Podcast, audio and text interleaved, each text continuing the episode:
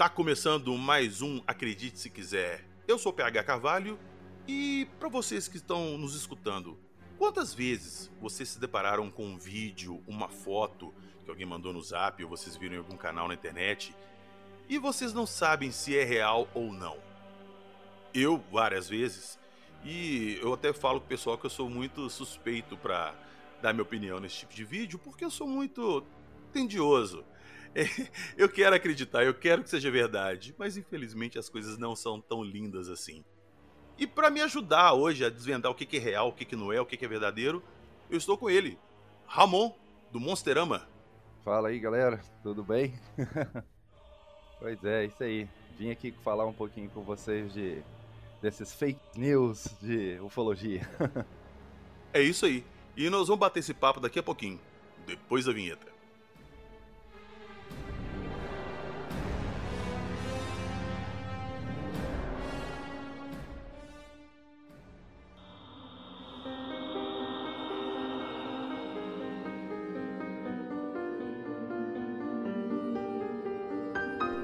Metamateriais, nave sonda, agrogrifos, alienígenas, raio globular, desinformação.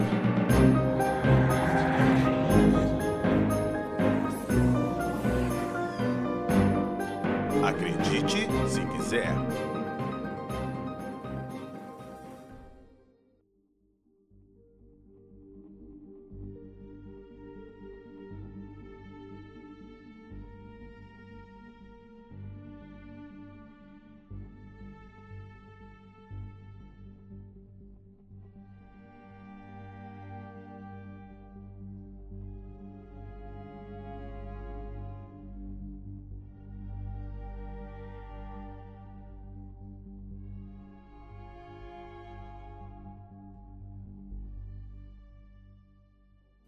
Um mar de coisas fakes. É assim que a maioria das pessoas que acessam a internet para procurar algum assunto de ufologia encara a parada. Tem muita coisa falsa, muita. Mas ainda bem que existem pessoas como você, Ramon, que é. investiga isso e traz pra gente o que, que é real ou não. Mas antes da gente entrar nessa parada de o que, que é real ou não, eu quero que você me conta. Como é que você foi parar nisso, cara? Como é que você Vai me dizer que um dia você pegou um vídeo, uma foto, ficou puto e falou assim: eu vou descobrir a verdade desse trem. É por aí. é, é, é, bem por aí mesmo, porque o que acontece? Eu, como artista gráfico, é, normalmente no meu cotidiano, eu já, já busco imagens, né? Já busco é, muitas fontes para desenvolver os meus trabalhos. E o que, que acontece? Esse lance da ufologia já vem de, de berço, vamos falar assim, porque todo mundo, acho que boa parte das pessoas hoje, já começaram naquela época da, da autópsia no Fantástico, né? Da autópsia do alienígena no Fantástico. A famosa e, autópsia. É, e aí eu vi aquilo, né, criança, e pronto, despertou. Foi paixão à primeira vista com ufologia, com essa coisa de monstro, esse negócio todo assim. Então, assim, é, eu gosto de, ter esse desafio, né? Na minha profissão você tem muito desafio que é o quê, né? Desenvolver projeto para as pessoas, né? Como designer, artista gráfico, técnico multimídia também, trabalho com vídeo. E então, ao encontrar essas imagens, às vezes as pessoas chegavam para mim: "Ah, pô, tem um desenho aqui que eu vi, não sei o que lá, mas tá cortado, tá assim". Eu ia lá para a internet, fuçava e encontrava a imagem verdadeira para a pessoa, né? Às vezes até mesmo para poder nessa parte de desenvolver os projetos. Uma coisa que eu fui doutrinado, assim, na época da faculdade, é, é aquele lance de você identificar as necessidades das pessoas, né? Então, para isso, você acaba tendo que entender um pouco de comportamento humano também. Então, quando você, você tem essa, essas duas coisas, né, de necessidade e comportamento humano, o que, que acontece? Você consegue desvendar muito do que, que as pessoas estão procurando fazer com certas imagens, com certos vídeos, né? Então, eh, não tem muito segredo para mim essa parte toda. É onde você pega uma imagem, e muitos anos trabalhando também nesse mercado, onde você pega uma imagem você já consegue detectar ali, ah, esse ponto aqui, ó, isso aqui é arte 3D. Ah, isso aqui é, é uma. Eh, né, como escultor também, isso aqui, ó, é coisa de, de, de filme, né? É uma prótese que fizeram aqui, é um boneco. Né? E aí as pessoas fazem essas alterações nessas imagens e divulgam isso. Pois é, porque para quem tá sempre no meio da ufologia e pesquisando, se depara muito com esse material. E mesmo você estando ali no meio da ufologia, acostumado com esse tipo de coisa, tem coisas que você bate o olho e não sabe o que é real. Até porque, de repente, você pode entender de ufologia, mas você não tem muito conhecimento ali de modelagem 3D, de Photoshop. Então você acaba comprando a parada ali. Não, eu acredito. Mas aí, igual eu falei antes, tem pessoas como você que chegam e falam assim: não, pera aí. Isso aqui é de um filme sei lá de quando. Isso aqui é uma foto que o pessoal pegou no Museu de Cera e pôs preto e branco para ficar mais palatável, né? Tem muito isso, cara. A gente pega foto assim de coisa do dia a dia aqui, de filme e tal, dá um efeito envelhecido e fala: ah, esse aqui foi feito em 1940, na planície tal, quando o fazendeiro fulano achou a nave. E não eu é. Acho, é. Eu acho assim que o grande lance da ufologia, né, ela tem que ser vista por, por aquele. É, tem, tem a galera que é os, são céticos, né? E você tem os believers, né? E o que que acontece, né? Você tem muito desse lance do fato X opinião, né? É isso que gera também muito desse lance de pegar, ah, eu vou acreditar porque eu quero acreditar. Exato. Né? É, o Não fato é? de você querer que aquilo seja verdade te faz acreditar que é real. Exatamente. Só que, né, de contrapartida também, você tem a galera que, pô, eu quero acreditar. Então é tipo uma interrogação, eu quero acreditar. Então, para mim acreditar, eu preciso buscar o que a verdade. Certo? Então, o que acontece? Uma coisa que desperta muito a minha curiosidade é justamente isso. Você tem aquela, você recebe a imagem, você não processa ali, ah, tá, beleza, é real. Entendeu? Eu tenho muito esse lance de tipo assim, chegou a imagem para mim, chegou o vídeo, eu falo, não, peraí, deixa eu descobrir se isso aqui é real, né? Primeiro. Porque tem muitos casos que, tipo assim, cara, você vê na cara da imagem ali que tá, tá uma edição, tá uma montagem, né? E tem outros que não, que realmente levanta aquela, aquela questão de, tipo, cara, não tem uma, uma base ali, você não, não, não consegue chegar. Isso é uma coisa que me assusta muito que a gente já pode ter visto algum vídeo ou foto real Sim. e a gente ter tomado por fake. Com certeza, com certeza. Eu costumo dizer assim que a ufologia atual, né, acho que no ponto que nós estamos, ela é 90% falsa, né? É, infelizmente. É, e assim, esses 10% a gente vai ser o que é palatável ali, até você descobrir que é falso também. então sobrando aquele 1% de que, cara, isso aqui não tem resposta. Cara, é muito triste quando você pega um vídeo, assim, uma foto que você já tentou interpretar aquilo de todas as formas e seu cérebro não consegue, e a conclusão que você chega é que, poxa, é uma coisa fora do normal mesmo. Pode ser um, um, um OVNI, alguma coisa assim, uma nave de verdade. E você Sim. apresenta essa foto para alguém que conhece, a pessoa fala assim: não, pega, não Nossa, é. Nossa, cara, isso é muito, é muito chato, porque, tipo assim, na minha profissão, né, eu já vi, tipo assim, outros artistas pegarem imagens é, de outros artistas e falarem que, é, que são deles, sacou? Não é, aquele, não é aquela parada de mentira compulsiva, não é nada disso, mas tipo assim, o cara pegou, usou, e aí a galera foi lá, parabenizou e falou bem assim, pô, parabéns, cara, tá muito bonita essa arte aí. Só que, pô, eu como artista, pesquisando, conhecendo, já tinha visto, já sabia até qual era o artista que tinha desenvolvido aquilo, né? Então, assim, cara, isso é, é muito chato quando acontece. Né? Tem a galera que é, quer acreditar e tem a galera que quer acreditar e vai pesquisar, né? Que é, o que acontece, é os ufólogos, é, é a pesquisa mesmo ali, né?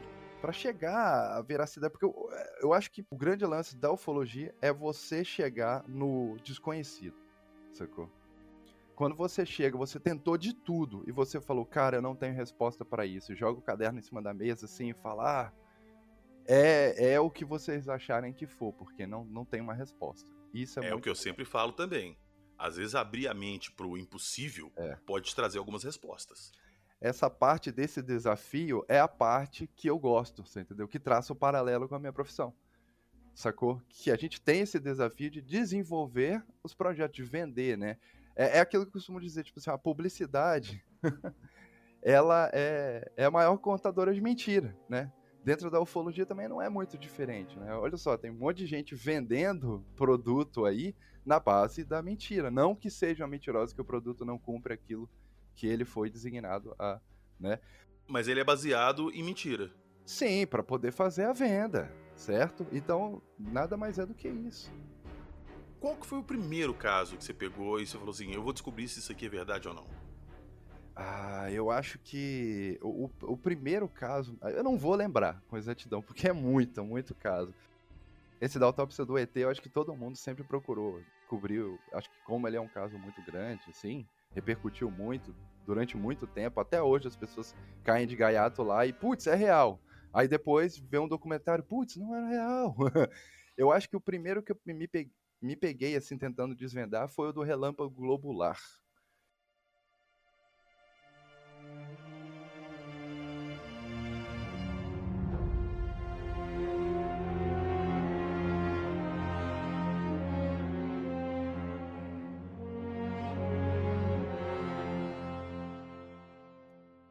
Cara, tá aí. É uma parada interessante o fenômeno do raio globular. Eu até citei isso no episódio do Capão Redondo, mas você tem muito mais propriedade para falar do que eu. Explica pra gente o que, que é. Não, assim, o relâmpago globular é o que os cientistas eles não conseguem é, definir ainda o, como ele ocorre, esse fenômeno. Mas existem registros já, até antigos, de que é um raio que ele fica no formato de, de, de globo mesmo, né? Ele fez, tem, existem registros de que entrou dentro de uma casa de uma pessoa, passou, né, entrou pela porta, passou, circulou, não encostou em ninguém, não encostou no chão, em nada, nenhum objeto, e ele saiu pela janela e foi embora. Então eu lembro de um vídeo, e isso remete a essa ideia também do, do Capão Redondo, que foi, eu vi um vídeo na internet, que ele descia num trilho de trem, esse vídeo ficou até famoso durante um tempo. Ele descia num trilho de trem, andava assim, ficava pairando por cima do trilho, só que assim, a qualidade era horrível do vídeo, né? Era aquele pixelado, não sei o que. Ela falou, porra, que massa, conseguiram registrar. Eu já, já tinha conhecimento do fenômeno. Eu falei, pô, que maneiro, conseguiram registrar isso. Aí peguei o vídeo na época, mandei para um monte de gente. Eu falei, olha que bonito, olha que legal, que massa, cara, natureza, né? Foi aquela, aquele balde de água fria, né? Porque eu fiquei tão, tão fascinado por esse vídeo que eu fui atrás. Queria saber quem gravou, quem fez isso, né? Cara, que massa. Será onde eu quero gravar alguma coisa assim também? E aí eu cheguei, sei lá, era no Dailymotion, alguma coisa assim, era um vídeo de estúdio de um artista 3D. Ele tinha pegado, ele tinha realmente filmado uh, o local e ele inseriu esse, essa, essa, no vídeo mesmo real dele. Você conseguia ver claramente que era um vídeo de estudo, sacou? Que a, a, a bolinha que estava andando lá não era real. Né? Ela, inclusive, ela andava bem mal renderizada, assim. Renderizado, para quem não sabe, é você chegar até a qualidade final, né, do projeto. É, muitas vezes esses vídeos fakes também, eles são mal renderizados, eles são de má qualidade para esconder justamente isso. Sim, tem aquela compressão, né? Às vezes feita propositalmente, né? Você baixa a qualidade do vídeo na hora de salvar, ou você faz aquele processo que é pegar e ficar reenviando o vídeo. Né, para você mesmo, várias vezes. E aí, na internet, ele vai perdendo a qualidade. É, o, o, WhatsApp faz muito isso. É por isso, muitas vezes, quando eu recebo um vídeo, eu mando pra um follow alguma coisa, ele fala assim: Você tem um vídeo original para me mandar? Uhum, Porque às vezes o é. vídeo já tá tão. É aquela parada. A galera dos antigos vai entender a referência de copiar a fita da fita. É, é isso mesmo. E vai só eu... perdendo a qualidade. No final você tem uma cópia de nada. Uhum, uhum. Você tem um borrão.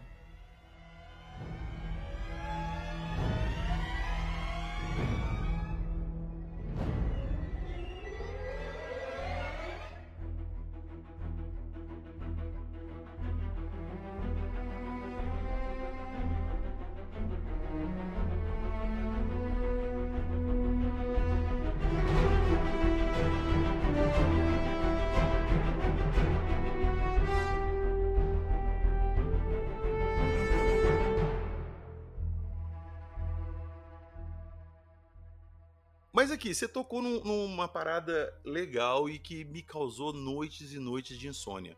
E eu queria abordar isso com você. Uhum. Autópsia do ET do Fantástico. Claro.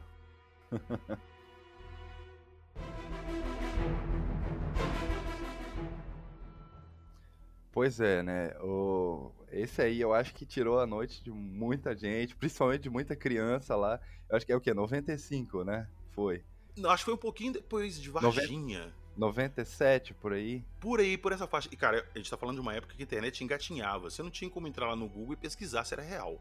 Sim. Eu acho que ele que começou essa onda toda dos anos 90 de ufologia, certo? Eu acho que muita coisa aí que apareceu foi por conta da, da, da repercussão desse vídeo. Eu acho que voltaram a falar de, de, ufologia, voltaram a falar de ET, de não sei o que lá, e, e caiu no gosto no gosto do, do mainstream falar desse, desse fenômeno por, por conta desse vídeo.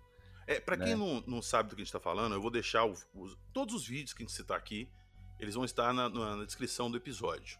Mas eu vou situar pra galera aqui que não tá sabendo que esse vídeo. Todo mundo conhece o caso Roswell, que segundo conta a história, uma nave caiu lá em Roswell e nela tinham três tripulantes, dois mortos e um vivo. E esse vídeo é da suposta autópsia de uma das criaturas que estavam mortas. Se atribuiu a uma das criaturas que caiu em Roswell. Tô correto, Ramon? Exatamente. Ele foi vendido dessa forma, né? Ele foi, tipo assim, foi, foi um cara que chegou na mídia e vendeu, agora eu não vou me lembrar para quem ele levou, né? Pra, pra, para qual TV e tal, é o Ray Santilli. Né? Ele chegou com esse vídeo. E ele pagou uma nota nesse vídeo, né? Sim, alegando que tinha pago uma nota, que isso, que Acho que foi 70 mil dólares, se eu não me engano. Nossa, cara, muita história. Mas aí, é, adiantando assim, o que acontece? Muitos pesquisadores na época já começaram a tentar desbancar isso, né? Tipo, olha, vamos ver isso aqui. É, é, a filmagem bate com da época que ele fala, ah, pô, tá batendo. É, os objetos, cara, tinha até aquele lance, né? Acho que o relógio da parede. O relógio da parede, o telefone. Sim. Eles pegaram a data de produção, de quando começou aquele modelo para saber se batia com a época da filmagem. Exatamente. E tudo passava a veracidade do vídeo, né? O boneco mesmo, que, que tava sendo usado lá, cara, aquilo lá impressionava. Só de você olhar, aquilo era assustador, né? É assustador até hoje, né? É assustador e eu vou depor a favor do vídeo porque a gente está falando de uma suposta criatura alienígena e a gente Sim. não sabe como é que o corpo dela se comporta durante uma autópsia, se vai vazar sangue humano, se Com vai abrir, vai, as tripas vão sair, não sabe. É, imagina-se que ele tá ali, né, recente, né, mas também não se sabe, não tinha informação. É o que eu falei no início do episódio, que às vezes o pessoal pega uma foto recente de, um, de uma produção cinematográfica ou de um efeito especial ou de uma maquete, dá um tom envelhecido, põe em preto e branco e fala que foi tirado igual eu te falei, em 1940, num acidente que um fazendeiro viu a nave caindo. Exatamente. E só pelo fato dela aparentar ser antiga, o pessoal já leva mais credibilidade para ela. Claro, porque como é que você vai falsificar algo nessa época? Você não tinha acesso a toda essa tecnologia de produção que a gente tem hoje. Exato, né?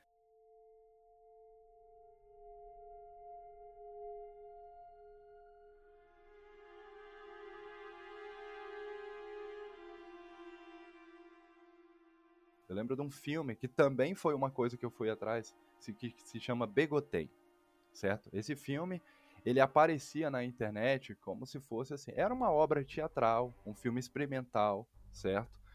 E ele apareceu na internet, tipo assim, as pessoas pegavam esse vídeo, usavam como videoclipe, para antigamente tinha muito disso, dessas coisas de jogar na internet, uma música que você gostava, com um vídeo aleatório, certo? Para você fazer um videoclipe. Hoje em dia isso já acabou tudo por causa de direito autoral. E aí eu via isso, eles vendiam, é, algumas pessoas em alguns sites vendiam isso como se fosse aparição de fantasma, como se fosse. E aí eu fui atrás desse vídeo e descobri que era um filme experimental chamado Begotem. Inclusive é, é incrível, assim, realmente. E ele tem as mesmas, assim, os mesmos traços que a autópsia né, que autópsia, porque ele é preto e branco, ele é filmado com as câmeras da época mesmo, só que ele é uma coisa muito mais recente. Né? Se não me engano, ele é dos, dos anos 90 ali. Esse eu é, não isso, conhecia. É.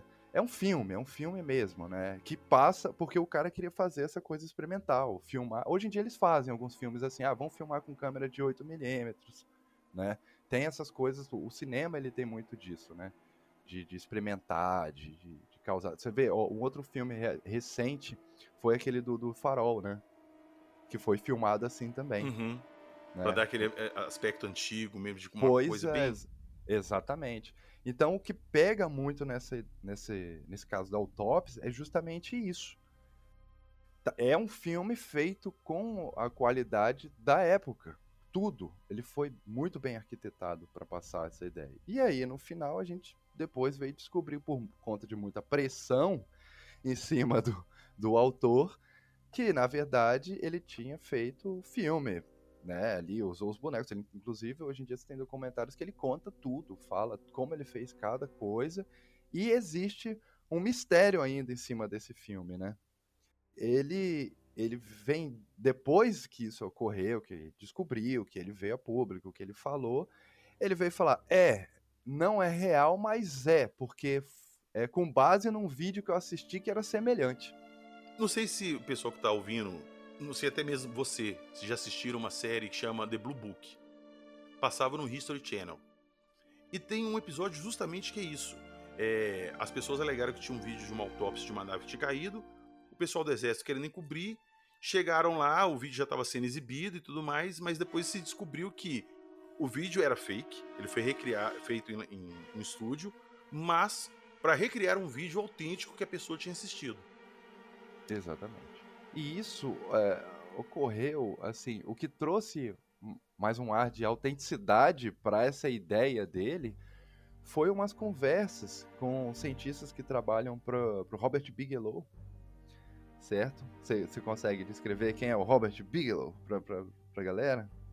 Robert Bigelow é um cara tetralionário que mexe com aviação, se eu não me engano, é uma, é uma, empresa particular de aviação, mas que ele desenvolve alguns projetos em conjunto com o governo e que eu vi uma declaração dele recente que ele fala que sim, que ele acredita em visita extraterrestre, que ele acha que a gente é visitado e ele fala isso porque ele alega que ninguém no planeta Terra gastou mais dinheiro pesquisando isso do que ele. Correto. E aí, numas conversas secretas de e-mail entre os cientistas deles, um, um dos cientistas é o Christopher Kitgreen, acho que é o nome do cara. Ele é formado em biologia e medicina, quer dizer, né? Uma pessoa com, com a carteirada ali pesada para poder Completa falar. a carteirada ali. É, ele chega e, e fala bem assim nos e-mails que, pô, esse filme aí, eu, eu posso considerar, mesmo que ele não seja real, eu posso considerar, porque eu assisti esse vídeo no início dos anos 80, o real, certo? Só que o que, que acontece? Aí a galera, pô, aí isso vazou, né? Documento sempre vaza, né? Wikileaks, essas coisas. É, é, a gente tem essa, essa coisa a favor na ufologia, que é vazamento de documento. Só que assim, para bom ou para ruim. E muitas das vezes a gente não sabe se esses documentos são reais, porque é o que acontece também. Né? É muito fácil você pegar um arquivo do Word imprimir ele, tirar uma foto, rasurar algumas coisas e falar, então, esse documento aqui é real. Exato. Muitas vezes acontece a gente pegar um, um vídeo, uma foto antiga, é, supostamente antiga e tal, e cai na internet, todo mundo começa a discutir, e daqui a pouco chega um documento falando, não, isso aconteceu mesmo aqui e tal, o documento. E tanto é. a foto ou vídeo quanto documentos são forjados. Sim, com certeza.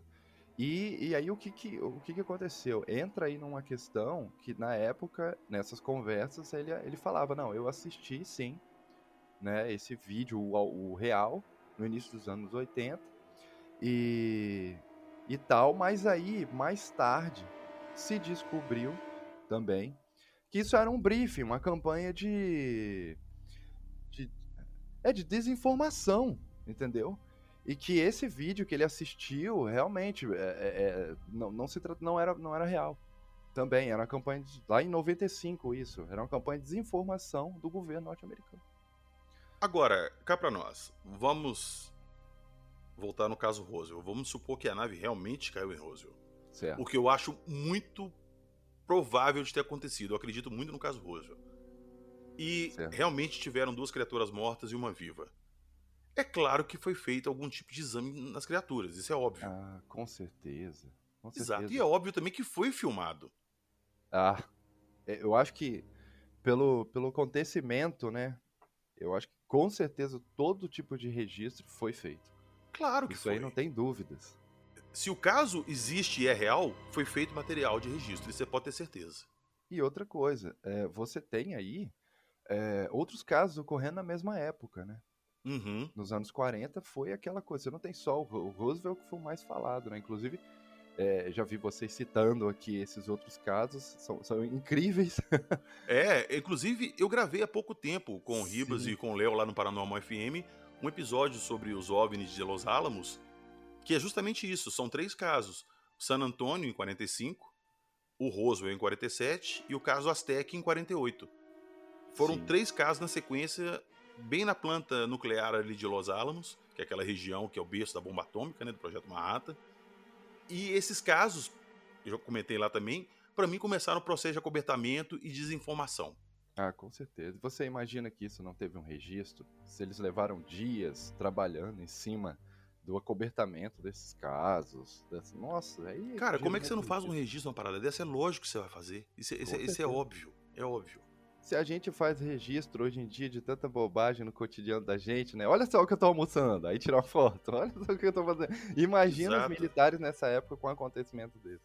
Agora, aí que, que entra a parada desse vídeo da autópsia do ET do Fantástico de novo. Hum. Será que realmente tem algum fundo de história nesse vídeo? Ou isso foi só pela galhofa, pra- pela grana mesmo?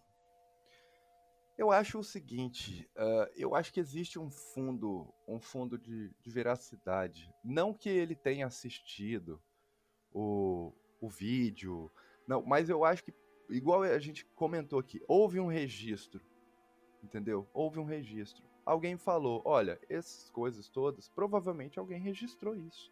É mesmo? E como seria? Vamos produzir algo como seria. O cinema é isso, né? Uhum. A ficção é assim, né? E se existisse tal coisa, como seria, né? Aí hoje vai as coisas já existem, do jeito que o cinema mostrou lá atrás.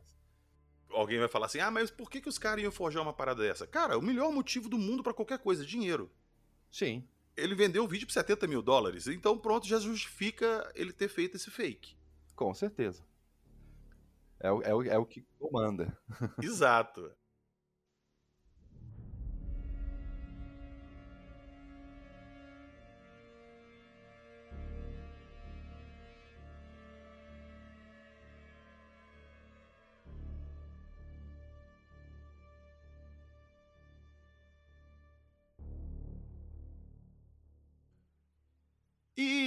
Quais outros casos que você conhece assim que são grandes, mais conhecidos, que são sabiamente fakes, que você descobriu que são fakes?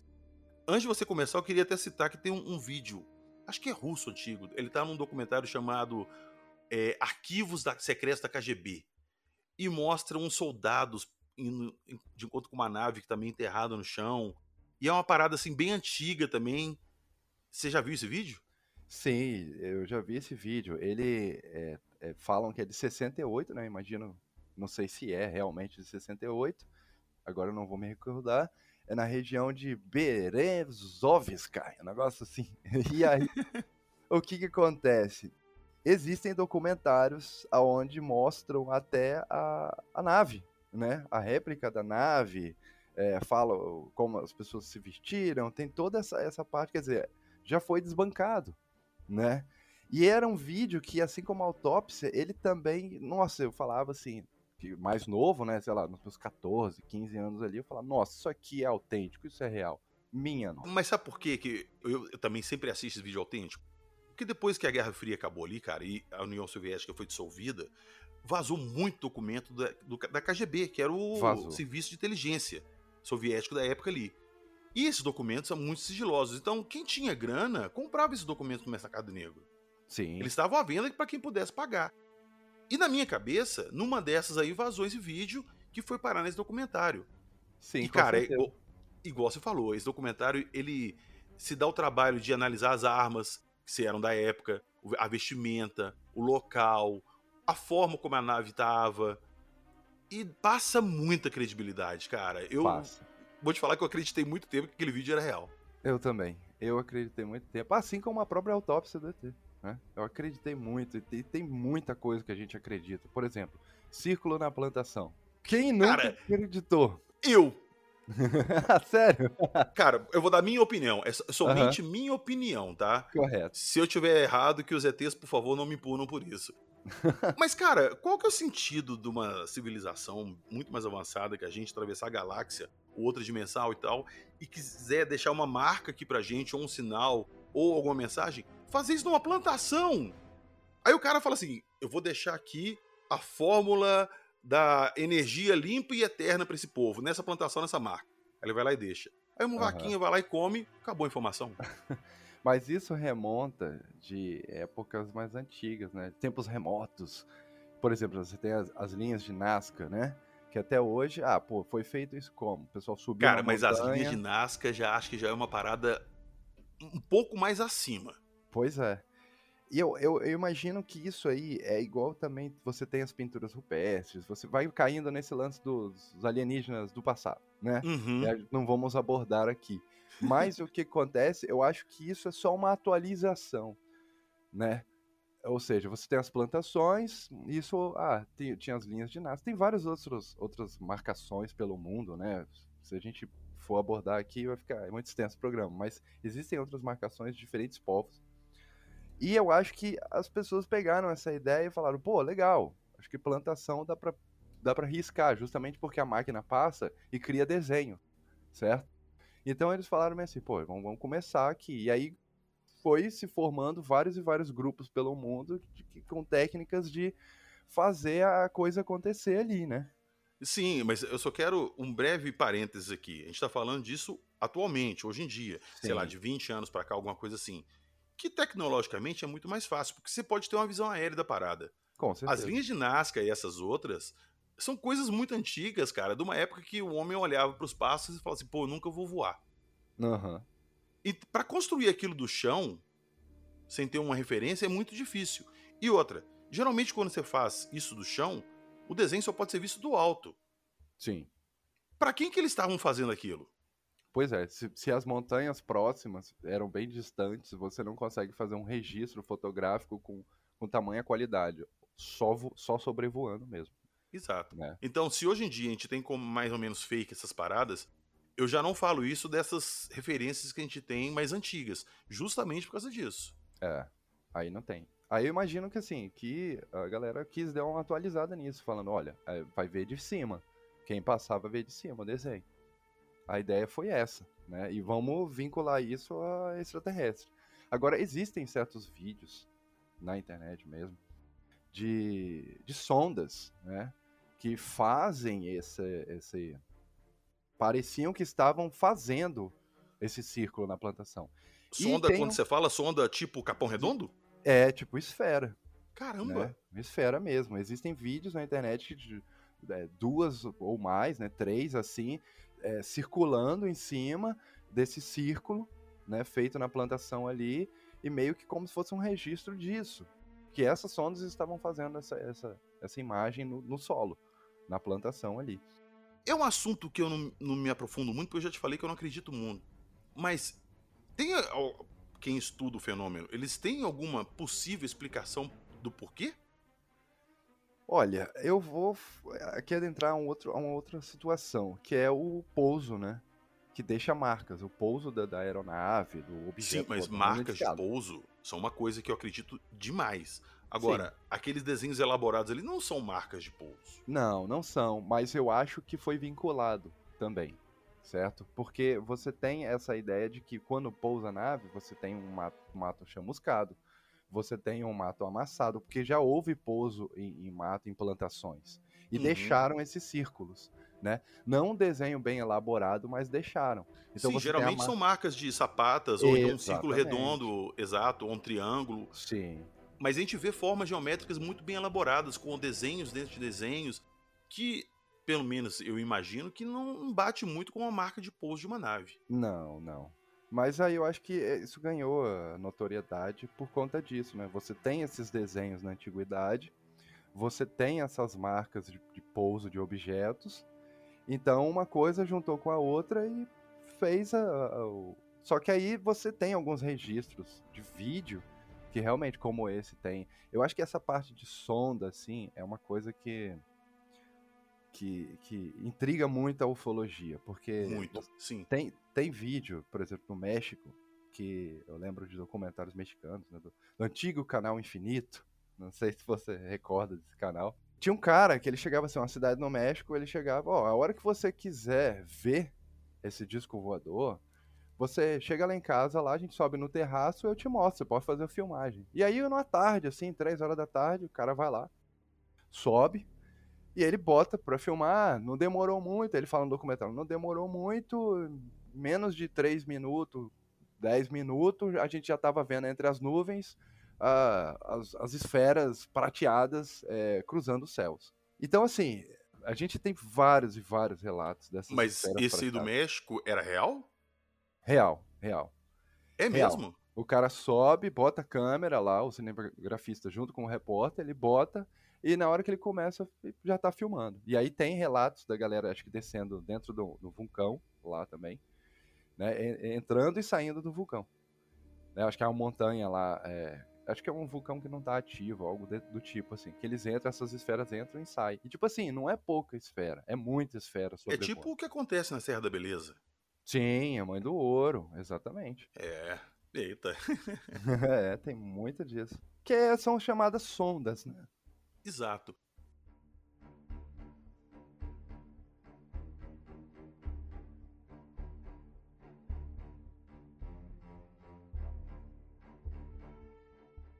Ô Ramon, quando a gente estava conversando pra gente gravar esse programa e a gente estava discutindo quais vídeos e o que, que a gente ia abordar, você me mandou um vídeo, cara, muito interessante de uma criatura na Marginal Pinheiros, andando no acostamento.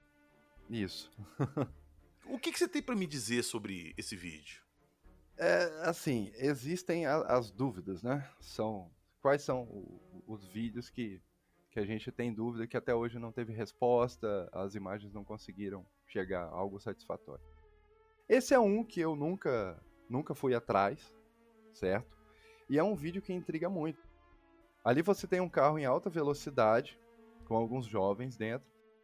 E eles fazem um registro de câmera, tipo assim, brincando. Olha só, a gente tá aqui, né? Fazendo. Ah, tá é, zoando dentro do carro é, mesmo, zoando. filmando entre eles. Sim, e aí, pô, você vê que eles não perceberam aquilo, né? E que depois que o vídeo tava pronto, que eles foram assistir, eles falaram: o que, que é isso aqui? Não, não, cara, na verdade, você pegar o vídeo e ver ali, eles percebem a criatura quando eles, eles passam por ela. Eles percebem Porque... a criatura. Você vê o velocímetro que quando eles, o cara começa a falar da criatura, o velocímetro diminui a velocidade. Como se Sim, ele tivesse freado para tentar ver aquilo que passou. Assustou. E aí você tem um, uma criatura ali que as pessoas na época que esse vídeo começou a circular falavam que ah, é um curupira, é alguma coisa do folclore, é um saci e tal, porque ele parece estar tá com os cabelos em chamas, né? Tem um negócio assim. E aí você, poxa, o que, que é isso? Era um boneco, uma pessoa, o horário. O horário é, é, é uma coisa muito estranha, muito estranha. E, e, o vídeo ele passa uma veracidade, porque na época você tinha esses, esses registros de. Da, da, das câmeras digitais, você acha que ali na época ainda não tinha esse celular filmando, entendeu? O vídeo, eu li a, a data dele, ele é de 15 anos atrás. É, é, é muito tempo. Você acho que não tinha ainda as, as câmeras portáteis e celular ainda circulando. Por que, que eu falei desse vídeo para você que eu achei interessante? No Hangar 18, e não, não passa no Wi-Fi também, eu gravei um episódio. Um amigo meu, o Jefferson, me mandou um relato de quando ele era mais novo e foi por volta dessa mesma época. Ele avistou uma criatura no acostamento junto com o pai dele. Ah, eu me recordo desse relato dele. Da criatura que tinha os braços longos. Isso. Uma roupa meio de mergulho. Exato. E na hora que você me mandou esse vídeo hoje, eu linkei ele na mesma hora com esse relato dele. Para quem tá escutando a gente e não conhece, eu vou. Eu já coloquei em outros podcasts, eu vou colocar aqui novamente o relato dele, que vale a pena vocês escutarem. Escuta o relato dele aí e tirem suas próprias conclusões. E assistam um vídeo lá depois também.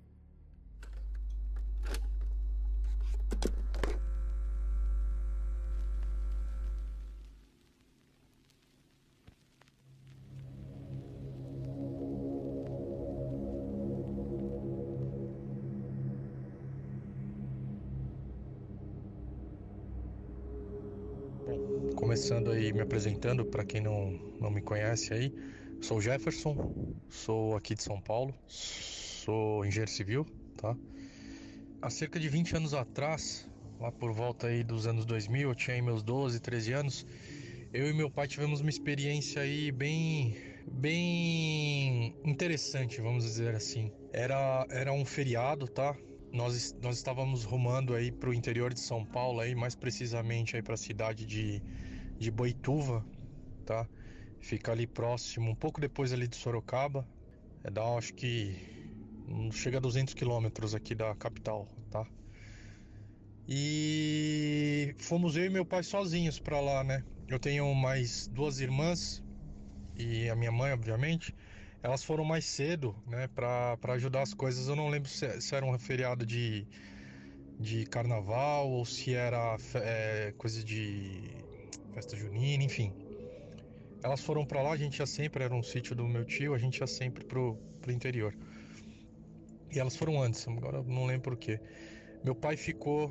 É, eu fiquei com meu pai, né, na verdade, pra, pra ir junto com ele, pra não deixar o velho ir sozinho, né?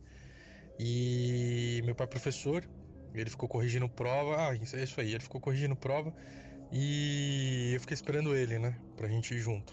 Enfim. A gente mora na zona norte da, da cidade de São Paulo, né? E aí, para ir para para Boituva, a gente tem que pegar a Marginal Tietê, pegar um pedaço da Marginal Pinheiros e pegar a rodovia Castelo Branco, tá? Aí a gente passa por Alphaville, passa por por Granja, Granja Viana, se eu não me engano, algumas outras cidades, Jandira, né, Barueri, passa por Sorocaba e chega em Iperó e Boituva, né, que é onde ficava o sítio. E nós saímos de casa por volta de umas umas seis, seis e meia, já estava escurecendo, né, já estava no fim do dia. Meu pai dirigindo, eu de carona, né, no banco da frente. Nós chegamos aí na estrada mesmo, no, na, na rodovia já estava escuro, né? E aí, é, essa é uma conversa que eu tenho com meu pai até hoje, né? A gente não sabe exatamente onde foi que a gente teve essa, essa experiência, né? Se foi. É, é, não sabe exatamente com, com exatidão em que quilômetro que foi, né? Essa experiência. Mas, segundo meu pai, que tem uma memória melhor do que a minha, né? E, obviamente prestava mais atenção aos detalhes da rodovia, né? E tudo mais, placas, enfim. A gente estava próximo de Sorocaba quando isso aconteceu, né? E a estrada, né, como todo mundo sabe, chega um determinado ponto de, de estradas, quando elas se afastam aí dos centros urbanos, é um breu total, né? Só é iluminada aí pelas taxas refletivas, né, pela sinalização horizontal, que reflete a luz do, dos faróis dos carros, né? E aí, é, em dado momento, é, a gente estava na rodovia, na faixa da direita, tá? A rodovia Castelo Branco é uma rodovia grande, né, duplicada e tem três faixas, né? A gente estava lá da direita, meu pai não gosta de correr, enfim. E em dado momento a gente, eu, na verdade eu olhei primeiro, não sei se meu pai tinha visto até então, eu vi uma silhueta andando no acostamento, né? Para mim era uma pessoa, sei lá, um andarilho, não, não dei muita bola, né? E à medida que foi aproximando e o farol do carro foi iluminando esse, essa, essa pessoa, vamos dizer assim, é, eu fui percebendo algumas coisas diferentes.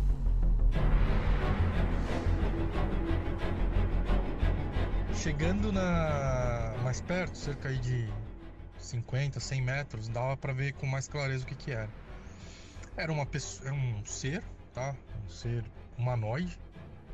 Ele tinha dois braços, duas pernas, tá? Mas ele era muito, muito estranho, muito diferente de um ser humano comum, tá? É, e eu lembro isso com clareza. Ele tinha. Ele, ele, era, muito alto, tá? Ele tinha, sem brincadeira, assim, uns 3 metros de altura para mais. Não era um, um, um, como um jogador de basquete, alguma coisa assim, ele era muito mais alto, tá? E ele tinha um corpo muito, muito estranho, né? Ele tinha pernas finas, tá? E, e bem compridas. O tronco dele era não era tão proporcional ao corpo, tá? E ele tinha um tronco largo, né, ombros largos, né? Então eram as pernas finas e a partir da cintura para cima ia, é, vamos dizer assim, alongando. Né? Os braços deles eram, eram braços é, que começavam é, grossos assim na, no, no, antebraço, né? Por conta do, dos ombros largos e iam afinando. E eram pareciam braços de tipo orangotango, sabe? Eles eram. Eles ficavam muito abaixo da cintura. Não arrastava no chão, mas ele ficava muito abaixo da cintura e lembrava o jeito de um orangotango. Né? E ele andava assim muito tranquilamente, como se nada tivesse acontecendo, como se ele estivesse andando numa calçada, né? não, não, não numa rodovia no meio da noite. Andando e assim, um caminhar assim muito suave, sabe? Um, não parecia que ele estava fazendo esforço. mas caminhando, tá? Não tava levitando nem nada. E ele tinha uma cabeça bem grande, bem larga, tá? A pele dele, onde dava para ver, era uma pele amarronzada, tá?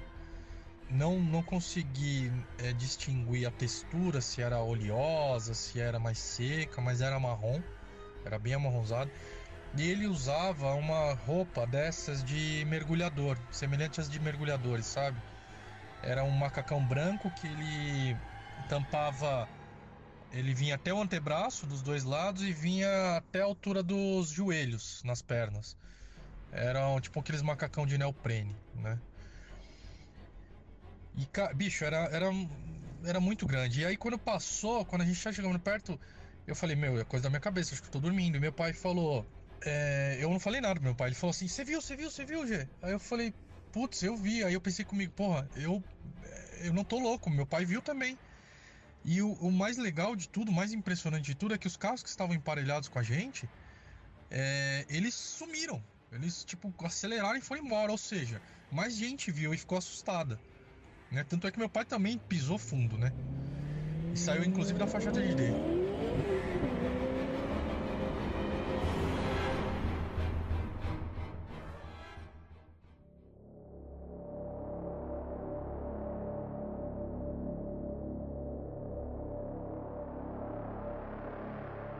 E aí, é, como se isso já não fosse impressionante bastante, chegou na, na no pedágio, na praça de pedágio ali, que era, sei lá, 5, 10 quilômetros para frente. A gente parou no pedágio, né? E assim, é, cabine sim, cabine não, tinha é, alguns furgões pretos, tá todo preto, sem janela, todo fechado, sabe? Esses furgões tipo americanos, sabe? Sem identificação, sem placa sem logotipo de é, dessas firmas de segurança, sem nada, pretos, estacionados em frente à cabine de pedágio.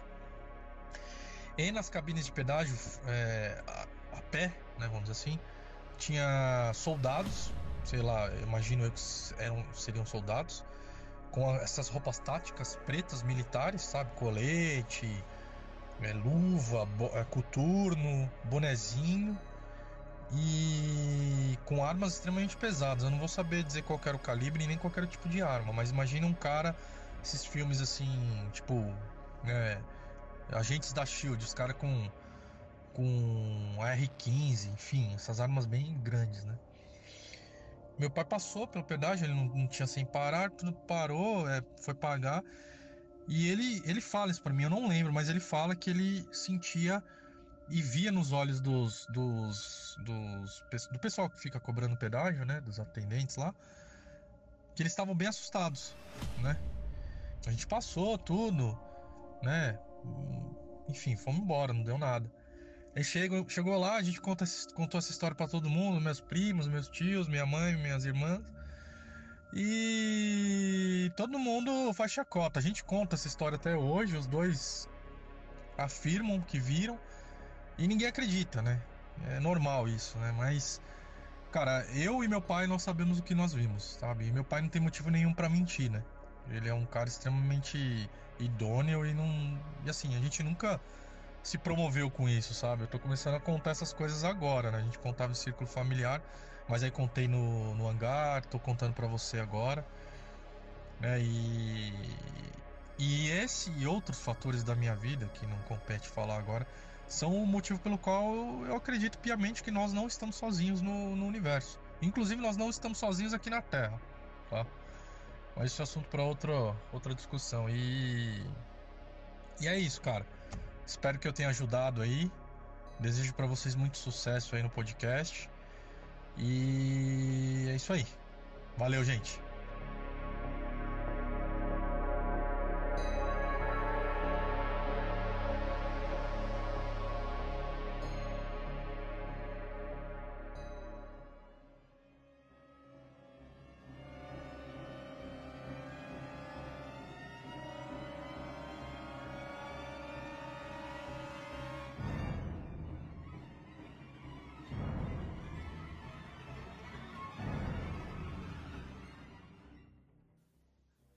Chegou a analisar. Você falou que não, né? O que, que, que, você acha desse vídeo? Qual que é a sua conclusão?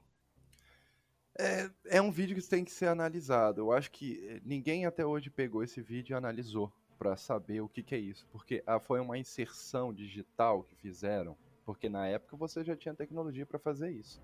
Mas do, do jeito que é gravado o vídeo, que é muito espontâneo, e, ele, e aí os caras, né, tem, tem mesmo aquela parte que os caras, tipo, olha aí, olha aí, olha aí, né, tipo algo desse tipo, né, uhum. passando ali no acostamento e você vê, e não é uma criatura pequena, você vê que ela é mais alta que o carro que eles estão, e tem uma cabeça enorme, e parece que tá pegando fogo, é um negócio surreal, assim, e aí cadê a continuidade desse vídeo? Eles, eles estacionaram o carro, eles voltaram, eles ficaram com medo e foram embora, quer dizer, não se sabe.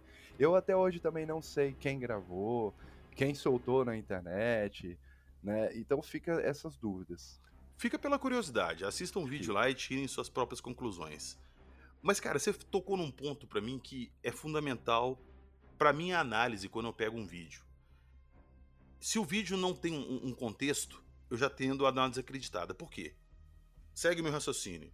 Certo. Se você tá andando, sei lá, pela garagem de sua casa, você olha pro céu e você vê um objeto, e você pode, você tem condição de filmar, você tá com o celular ou uma câmera, você vai começar a filmar, e você vai filmar até o objeto sumir da sua vista. Sim, com certeza. O que a gente vê em muitos vídeos é o cara, nossa, olha, uma nave no céu. Aí ele vai lá e filma, e do nada o vídeo corta com a nave parado. Uhum. Não é um comportamento normal de quem avistou uma coisa assim fora do comum e quer filmar. Sim, com certeza. Isso para mim já desacredita muitos vídeos. Pode ah. ser um trecho de um vídeo que tô assistindo e tudo, mas por que, que não foi postado completo pra gente ver o contexto do que, que aconteceu ali? E você tem notado esse padrão também nos vídeos fakes que você pega, que são vídeos assim meio que começa e termina sem, sem propósito? Sim, completamente. É, tem muito disso. É, é vamos falar o seguinte: desde quando começou essas ondas ufológicas, desde os anos 40, 50 ali, que isso já existe, né? Você tem o, o cara jogando. É, geralmente é tampa de panela, frisbee, é, tem também é, calota de carro, né? Aqui, rabo de peixe, ele joga calota, tinha umas calotas bonitas, assim, ele joga e tira uma foto.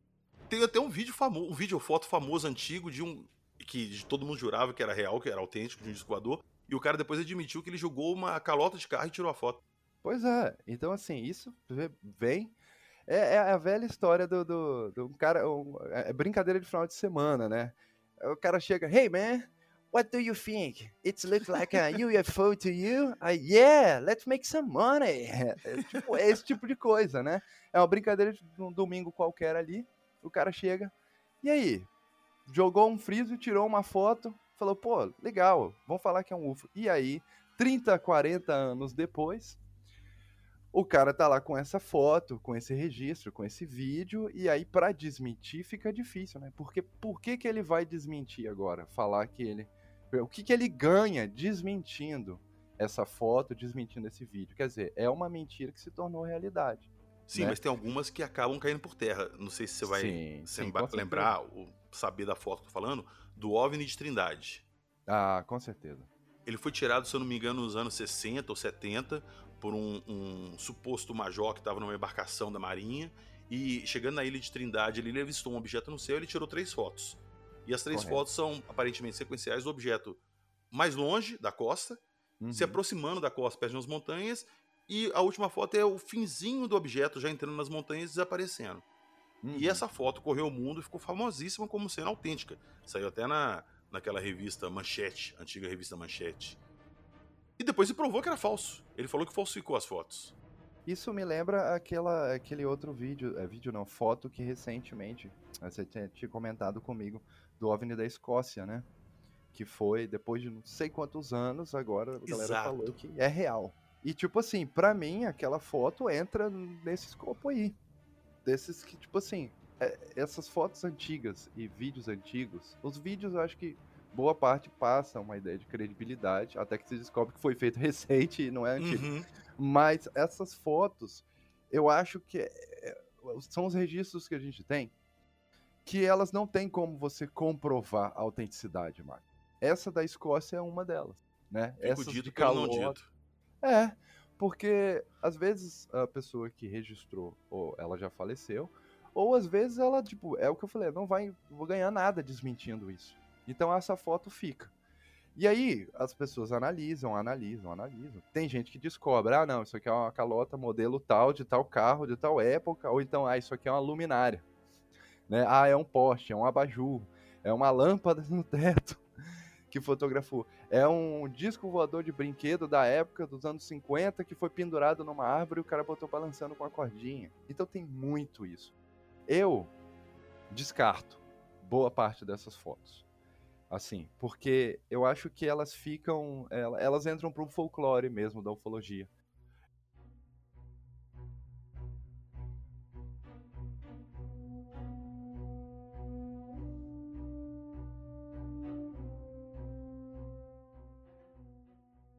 Cara, eu vou sempre falar isso aqui no programa, as diretrizes para você analisar um vídeo ou uma foto. E é um ditado popular que acho que cabe muito bem aqui. Quando a esmola é muito, o santo desconfia.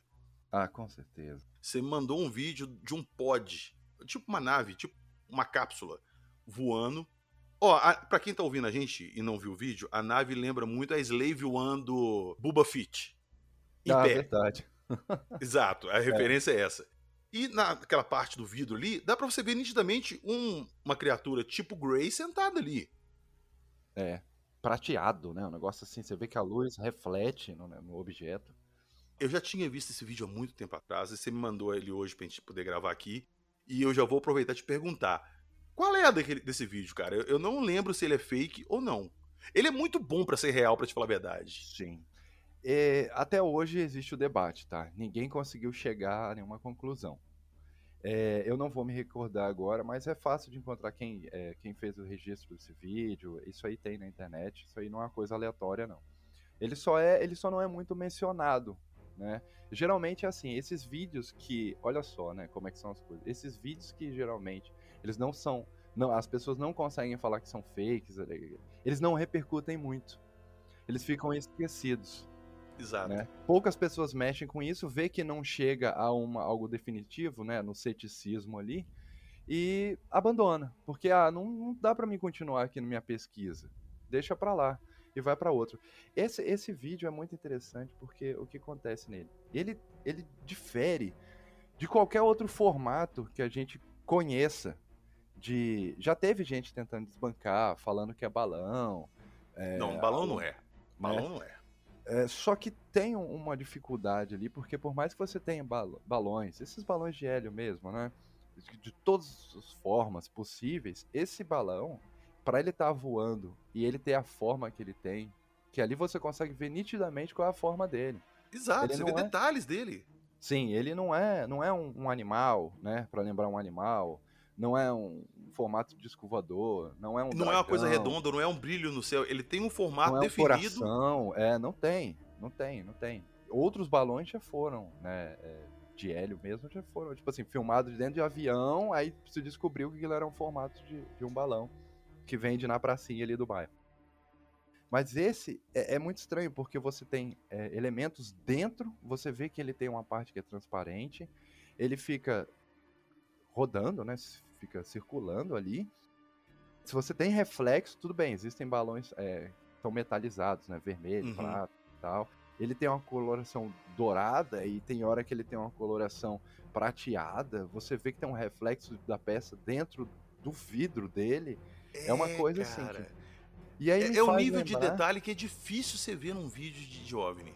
É, esse é um que, tipo assim, o debate tá aberto. As pessoas estão tentando descobrir o que, que, é. E me lembra também o caso da bruxa de Monte Rei, que tinha uma semelhança esse objeto também, que lembravam a bruxa voando, né? Mas que até hoje também ninguém conseguiu desbancar o que, que é. é esse aí eu lembro vagamente desse, desse vídeo, mas eu não, não sei dizer também o que, que é. Sim, é, é tipo, é um, é um objeto até semelhante com esse que fica vagando por cima de umas montanhas essa imagem aí da bruxa Monte Rei, ela parece uma bruxa numa vassoura. Sim. Sim. É exatamente isso, uma bruxa voando numa vassoura. Sim, corretamente. E, e, você já teve gente reproduzindo esse vídeo da bruxa de Monte Rei uh, em 3D, tudinho, as montanhas para poder fazer tudo, todo o esquema para ver como que seria. E chegou-se à conclusão de tipo assim, reconstruindo que parecia esse mesmo objeto do, do pod aí entendeu? Com um alienígena lá dentro, aquela coisa ali, né? Uma figura, é, é, tem essa semelhança. Olha de isso. tanta cara. pesquisa que eles fizeram. É interessante, né? Como é que você vai ter um balão? Eu não me lembro agora o local exato de que foi filmado o- esse Metapod aí, mas eh, do Monte Rei, acho que se não me engano foi no México ou em algum país espanhol, né? Até mesmo pelo nome, né? Bruja, Bruja de Monterrey. La Bruja de Monterrey. E aí é, é interessante. É- é- essa parte da ufologia dos padrões, isso que é muito legal. né? Isso que traz muito da veracidade, às vezes, de relatos sem registro é, de foto e vídeo, é, são esses padrões que a gente pode traçar, né? Com, com Exato. avistamento de seres, avistamento de, de, de luzes, dessas esferas, porque você sempre tem uma semelhança. Tipo assim, não é a pessoa nunca teve contato com aquilo, ela nunca visualizou aquilo na vida dela. E num filme, alguma coisa, nunca assistiu um, um, né, um documentário sobre isso porque não é de interesse dela. Aí ela relata uma coisa aqui, que ah, ele tinha um, o ser tinha um bastão na mão. Ah, o, o, o OVNI parecia uma bola de fogo. Aí do outro lado do canto do mundo lá você tem a pessoa registrando a mesma coisa. Ah, tinha um bastão na mão. Isso aqui é fascinante na ufologia, cara. É, exatamente. Essa é a parte que é a intriga, que gera curiosidade, quando você consegue traçar esses padrões, tanto nas histórias, nas imagens. Isso traz a, a, a veracidade da coisa. Isso é muito legal.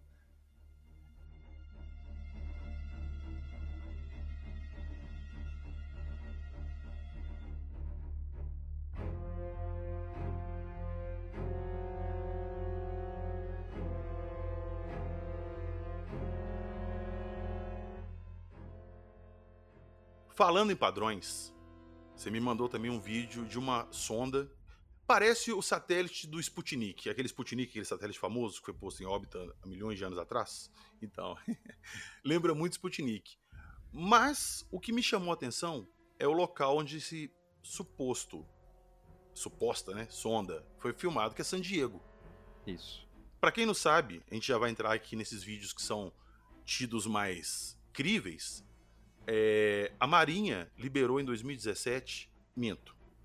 Foram divulgados É vídeos. vazou, né? Acho que Vazou. 2014. O Luiz Elizondo, que trabalhava no departamento de investigação de WAPS, nos Estados Unidos, se desligou de lá e antes de desligar ele divulgou três vídeos, que depois foram admitidos como sendo autênticos na Marinha, que é o Tic Tac Nimitz, que foi um avistamento que rolou no porta-aviões chamado Nimitz durante o treinamento militar na costa de San Diego, e outros dois que é o Gumball e o Golfest.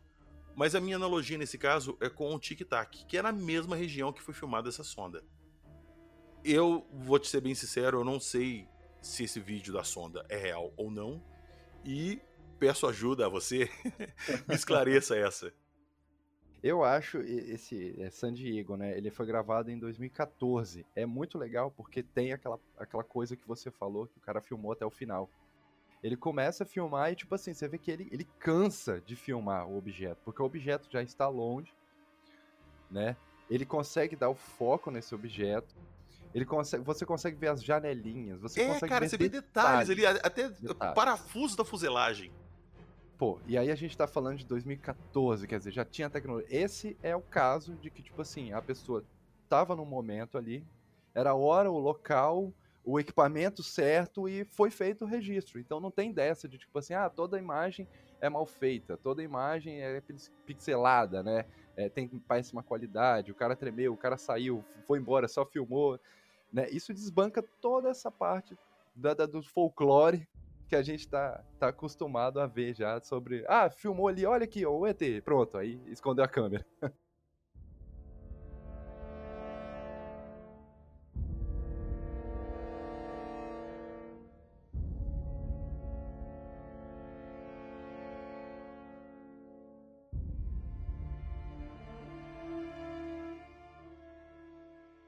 Você tem também um caso parecido, sem querer fugir dessa parte de San Diego, mas em Alfena, Portugal, nos anos 90, que tem uma semelhança. E você tem outros também. E cai nessa mesma ideia das esferas. Por acaso esse caso de Alfenas é um que dá pra ver até as criaturas lá dentro? Não, não. Esse ele é bem parecido também com essa sonda, parecido com o Sputnik também. Também tem as perninhas, tem toda Ah, essa tá. parte.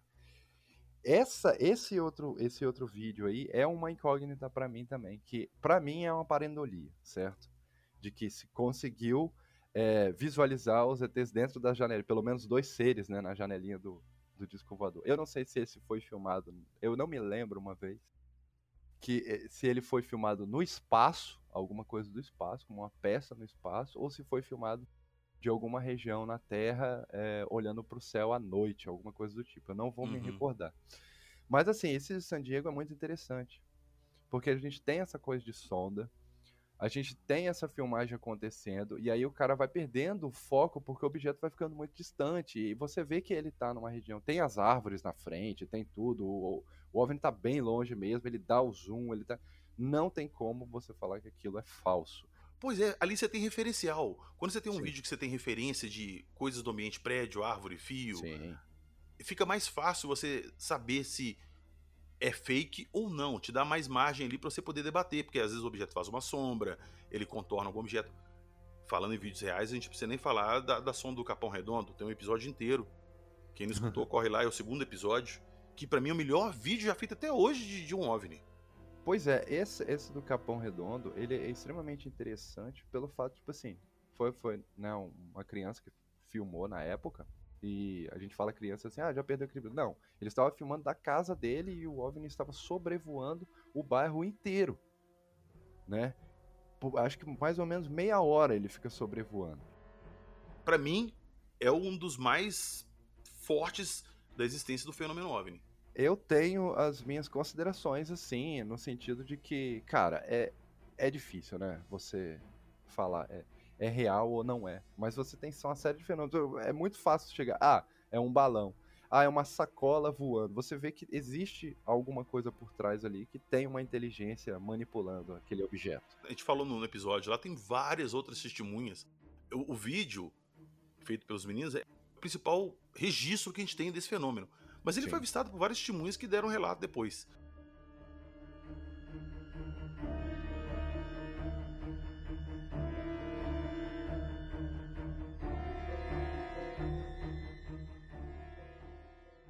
voltando a San Diego, certo. nesses vídeos vazados da Marinha e esse aí. Então você acredita que esse vídeo também possa ser autêntico? Com certeza. Eu acho que esses vídeos de sonda, os vídeos em si, eles são autênticos. Se o objeto é um objeto feito por alguém da Terra ou não, aí.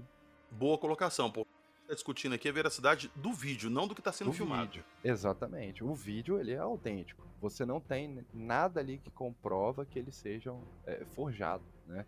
Você, ah, não foi, não foi inserido nada, nenhuma, nenhum objeto, é, uma árvore, um, não, não é uma edição, não é montado. É um vídeo que simplesmente ele chegou, deu rec ali, gravou e encerrou.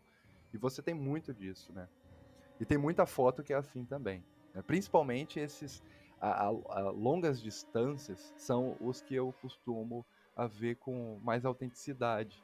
Igual, essas imagens que, tipo assim, o cara tá aqui, ele tá numa varanda, aí ele olhou pro céu, viu uma luzinha, ele pegou e meteu o zoom da câmera e conseguiu filmar aquele negócio lá em cima lá. Cara, aí o bicho pega, né? Porque como é que você vai desmentir isso? Pois é, é igual um vídeo que o Jeremy Corbell recentemente divulgou, é um vídeo também vazado da Marinha, que mostra triângulos sobrevoando um navio de guerra assim. E são triângulos gigantescos, é uma imagem de uma câmera noturna. Aquele vídeo é simplesmente fantástico, cara.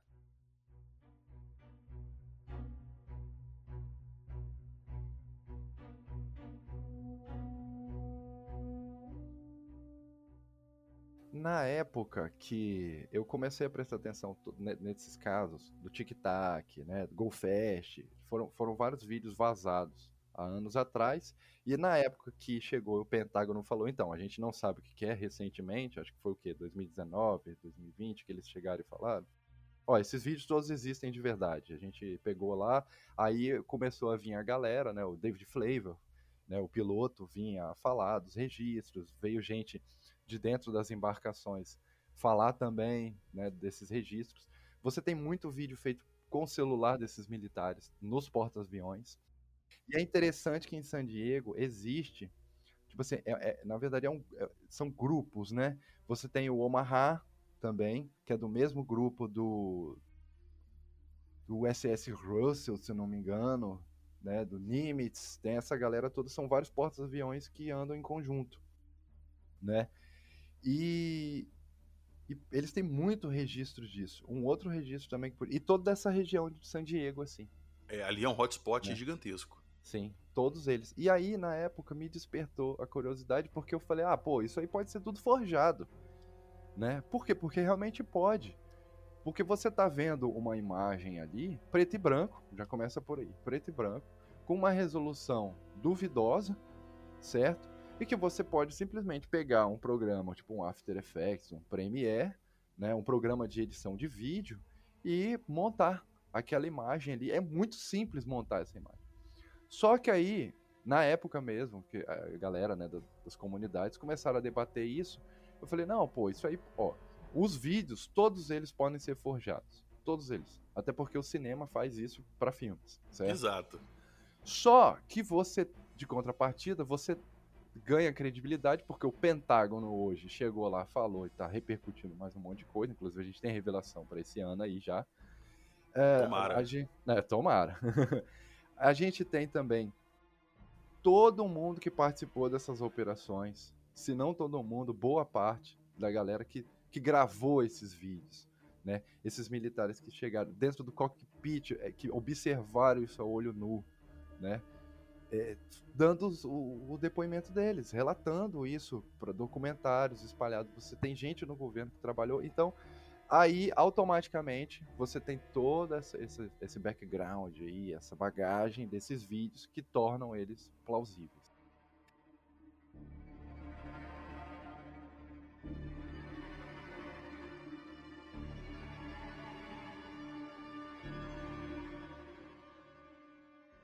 Eu tava gravando um episódio lá pro Não Passa no Wi-Fi com o Rony Vernet. E a gente tava falando sobre essa onda de desacobertamento dos vídeos militares. E ele citou que durante a, a conferência ali no Senado americano e tudo, nos bastidores, alguém ali comentou que um dos pilotos de, de, de caça da Força Aérea dos Estados Unidos tem um vídeo que ele estava voando e do lado dele apareceu um objeto triangular gigantesco e ficou tão perto dele que ele conseguiu ver detalhes da fuselagem do negócio, do formato, de tudo. E ele tirou o iPhone do bolso e começou a filmar isso do cockpit dele. E quando o objeto. Ele ficou filmando, filmando, e quando o objeto saiu pela lateral assim e sumiu do campo de visão dele, ele foi abaixar o iPhone para guardar e tava filmando hum. ainda. E ele tava todo mijado, cara. Nossa.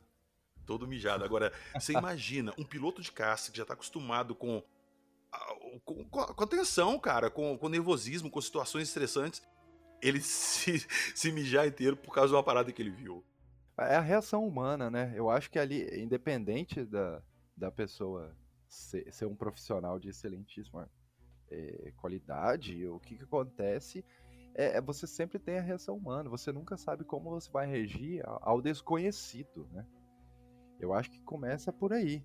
Eu acho que ali, na hora, a, todas as emoções dele foram balançadas ali. Você é treinado, né, para ter certos tipos de reações. Agora, e para uma coisa que você não foi treinado? Pois é, cara. Pois é. Entendeu? É. Isso aí é que é que pega. Não, é incrível esse tipo de relato, porque você você fala, cara, ele não estava ali pra, pra, esperando que aquilo fosse acontecer. Que fosse uma aeronave inimiga, alguma coisa do tipo. Ele não esperava aquilo de jeito nenhum. Quer dizer, o sentimento humano dele ele foi a flor da pele. E é interessante você falar esse lance dos vídeos, porque foi divulgado na época, né, que o Pentágono falou, ah, tem 144 vídeos, hoje já se tem mais. Aí eles descobriram um. Ah, então, beleza, a gente sabe que um a gente já identificou o que que é não é desconhecido. 143, então. Só que depois foi chegando muito mais vídeos. E hoje em dia eles já, já devem ter passado da casa dos 200 vídeos aí para análise e que eles não têm resposta. Né? E são vídeos que provavelmente a gente já deve ter visto, que já vazou também. Alguns desses a gente sabe que vazou e que foi é, relatado pelo Pentágono, mas imagina a quantidade de vídeo, de relato. Eu sou louco para ver todos esses vídeos, esses 144. É só você? Só você. É minha meta de vida. Porque deve ter coisa muito interessante que, tipo assim, que desperta a curiosidade. Que, deixa eu ver, deixa eu pesquisar também, deixa eu descobrir se isso é, é, é verdade ou, ou mito.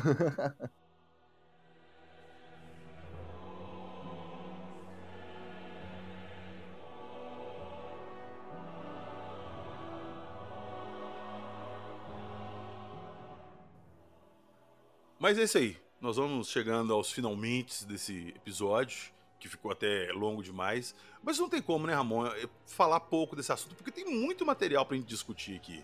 Ah, tem muito.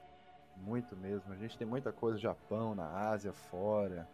Na Rússia mesmo, Espanha. Rússia, cara, os arquivos Nossa. perdidos da Rússia. Oh, não, nós vamos falar disso ainda mais pra frente. Por casos da Espanha, porque tem muito caso lá. Tem. Extremamente intrigante.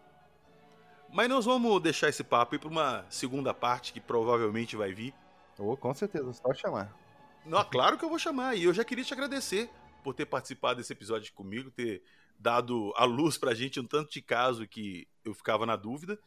E aproveitar o espaço aqui para fazer o seu jabá, onde é que o pessoal te encontra, dá o, o endereço para nós aí. Então, galera, eu tenho uma loja online onde eu desenvolvo algumas esculturas. Tem muita escultura de alienígenas, de monstro, que você pode me encontrar pelo Instagram, monsterama.arte.br. Lá vai ter os links todos direitinhos para acessar a loja online e tudo mais. É, e atualmente eu tô com, como, como eu sou ilustrador, lanço alguns quadrinhos, sou quadrinista também, lanço alguns quadrinhos, eu tô com um projeto ufológico muito legal, que é o seguinte, ele se chama Embaúra, acabou sendo batizado com esse nome. Para quem conhece a história da Dona Maria, o relato dela, vai fazer muito sentido o nome o da. Caso Maria Sintra. Exatamente. Tem esse nome, faz muito sentido. E é um projeto seguinte: é um quadrinho digital por mês. Ou seja, você entra no Apoia-se, vou deixar o link. Você entra no Apoia-se, pode apoiar e você na hora já tem acesso a esse caso ilustrado. É ufologia em quadrinhos. A gente tá pegando vários casos ufológicos brasileiros e tá ilustrando isso. Então vai ser assim, é o primeiro ano que a gente tá com o projeto. Vamos ilustrar bastante caso para no final tá lançando um livro, né, físico ali pra galera. Então vai ser vai ser uma espécie de documento também. Isso é muito legal. E aí você pode encontrar o projeto lá no apoia-se.se barra Embaúra HQ. E me encontra também para ficar por dentro dessa parte de ilustração de imagem no Ilustramon, Instagram Ilustramon. Perfeito. Todos os links vão estar na postagem do episódio. E, de novo, agradecendo a presença do Ramon aqui, agradecendo todo mundo que escutou a gente até o final. E eu sempre falo para vocês, citamos vários casos, tem vários vídeos, várias coisas aí para vocês darem uma olhada. Assistam, reflitam tirem suas próprias conclusões e acredite, se quiser.